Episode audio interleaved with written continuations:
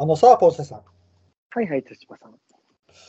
えっとな、あの、ちょっと僕な、ふと思ったんやけど、うんあの、僕が昔ラジオ体操をしていて、あの、野良犬が入ってきたっていう話な、うんあの、僕このポッドキャストの中でしたかなと思思いよったんやけど、多分あいや、もしかしたらな、あの、合間に、ポンセさんに話をしたんじゃないかっていう、なんかちょっと記憶が出てきたんよ。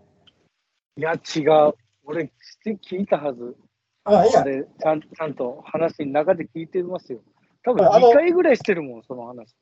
あの過去にこういう話をしたよねっていう感じで、うんあの出したことはあると思うんやけど、きっちり話をしたのは、プライベートじゃないかなと思ったんよ。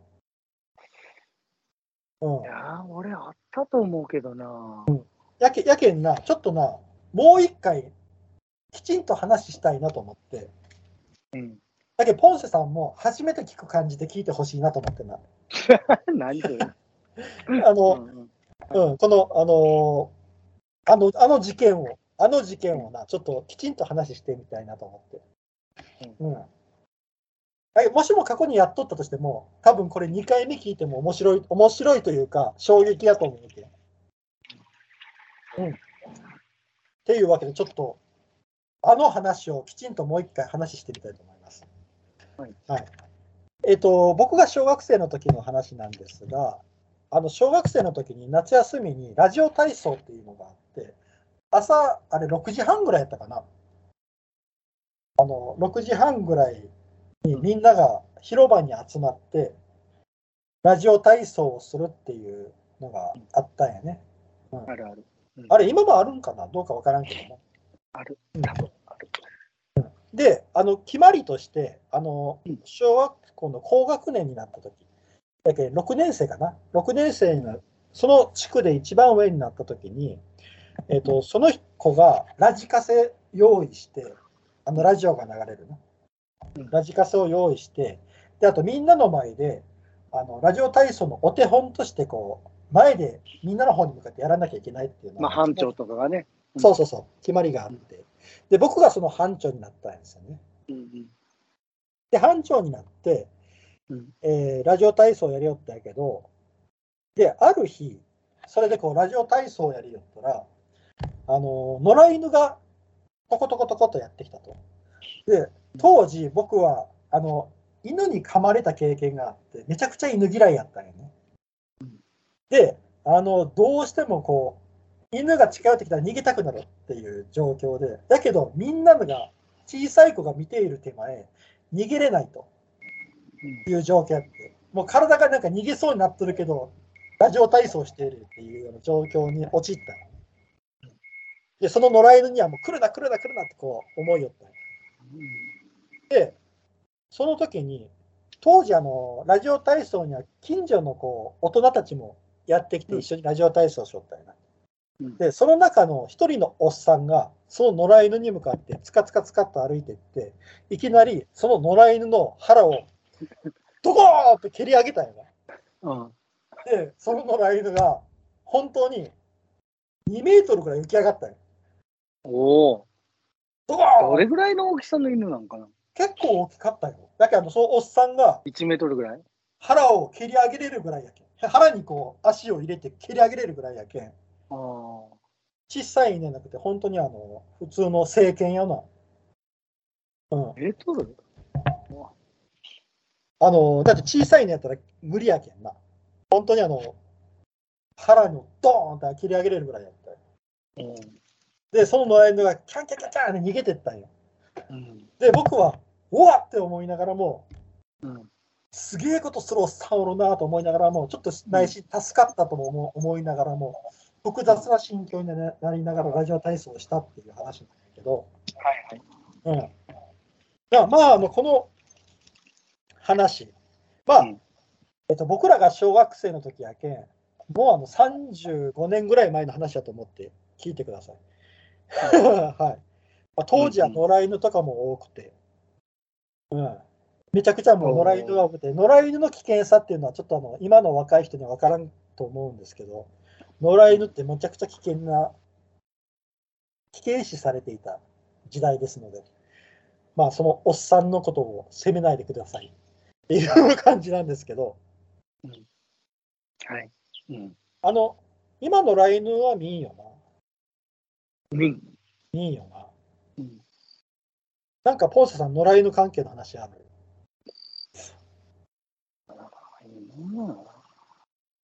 ないな。そんな見たことないもん。あ、そう、僕あのな、割とな、小学校の行き帰り、いっぱいおったよ。いやいや、おらんおらん。ごらんかった？あの、ポンセさんの石投げたりしとったね、俺が。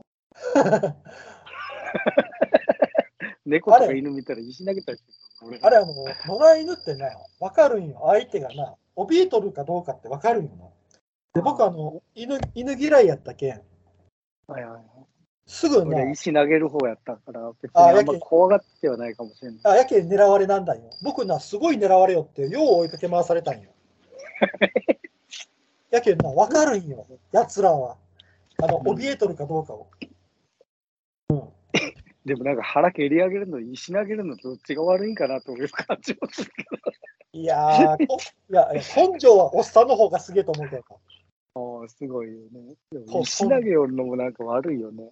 な。うん、悪いけとど。人間的には悪いような気がする、石投げるの。僕な、あの昔な、こう帰りよったらそうやな、昔帰りよったら、あの小学生の時な、帰りよったら、道の真ん中に野良犬が仁王立ちしとってな、ああ、帰り道の。うわっと思って、確かにでも怖いわいな。うん、こっち向いとるんよ。うわっと思って、こう別の道をこう遠回りして帰ろうと思ったらな、その野良犬がな、追いかけてきたりとかな、うんそういうのあったわ。うんだけどもう目つけられとったやと思うな、ほんと。うん。あとあのな、あのーめちゃくちゃ狭いな道があって、そこのに家が一軒建っとったんやけど、その家がな、犬を飼いよったんよ。で、そこで、そこを通ったら絶対に吠えられるっていうな、犬に。うんでまたその声がああ、それはおった、それはおった。その声がな、でかいんよ。でかいし、めちゃくちゃ近接してるけん、すげえその道通るの怖くて。うんうん、まあ、それは飼い犬やけどな。うんあそあれは怖かったな。その道大虎なんだわ。怖くて。それは。うん。あとあのー昔な、あの 見た光景で、まあ前にもこれは話したことあるけど、あの道の真ん中で、あのオス犬とメス犬が交尾をしようって、ああ、そんなの見たことない。あのその交尾っていうの僕は、僕の記憶の中では、あのお尻をくっつけて、だけんな、犬同士が反対側を向いてて、はいはいはい。お尻をくっつけてる状態だった気がするんよ。小さい頃やけんな、小さい頃やけん、ちょっと記憶が定かやないけど、確かそんなポーズだったと思うよ。うん。で、僕はな通りながら何しおるんやろ、あの犬って思いよったら、いきなりそのその子に店があって、その店先のおっさんがバケツに水汲んできて、何しおるんじゃーってその犬らに水をバーンって、うわっ 面白い。で犬がキャキャキャキャーってこう反対同士でバーン逃げていくっていうな。あれな、おっさん多いな。昔のおっさんはすごかったけどな。っていうのは見たことあるな。何しよるんじゃないって別にええやんな。まあ、道の真ん中で交尾するなっていうあれやん。あ、自分の。自分の店の前でや、自分の店の前で交尾すんなっていう話やろ。うん。っていうのも見たことあるな。あの、多分な、今のな、人らって野良犬の怖さわか知らんと思うよな。あの、映画でな、サバイバルファミリーっていう映画があるんよ。うんでそのサバイバルファミリーってどんな映画かって言ったら、あのーある日突然、電気機器がつ使えなくなるっていう作品なんよ。ある日、全部の電気の送送信が全部止まって、使えなくなる。で、あの、電池も、電池が入ってるものも使えになるんよ。えで電気関係のものが全く急に使えなくなるっていう話で、うんで、その中で、いや、だんだんだんだん生活ができんなるけ、人間は自分のことで精一杯になるんよ。そしたら何が起こるかって言ったら、自分の飼い犬とかなんとかを捨てるようになるんよ。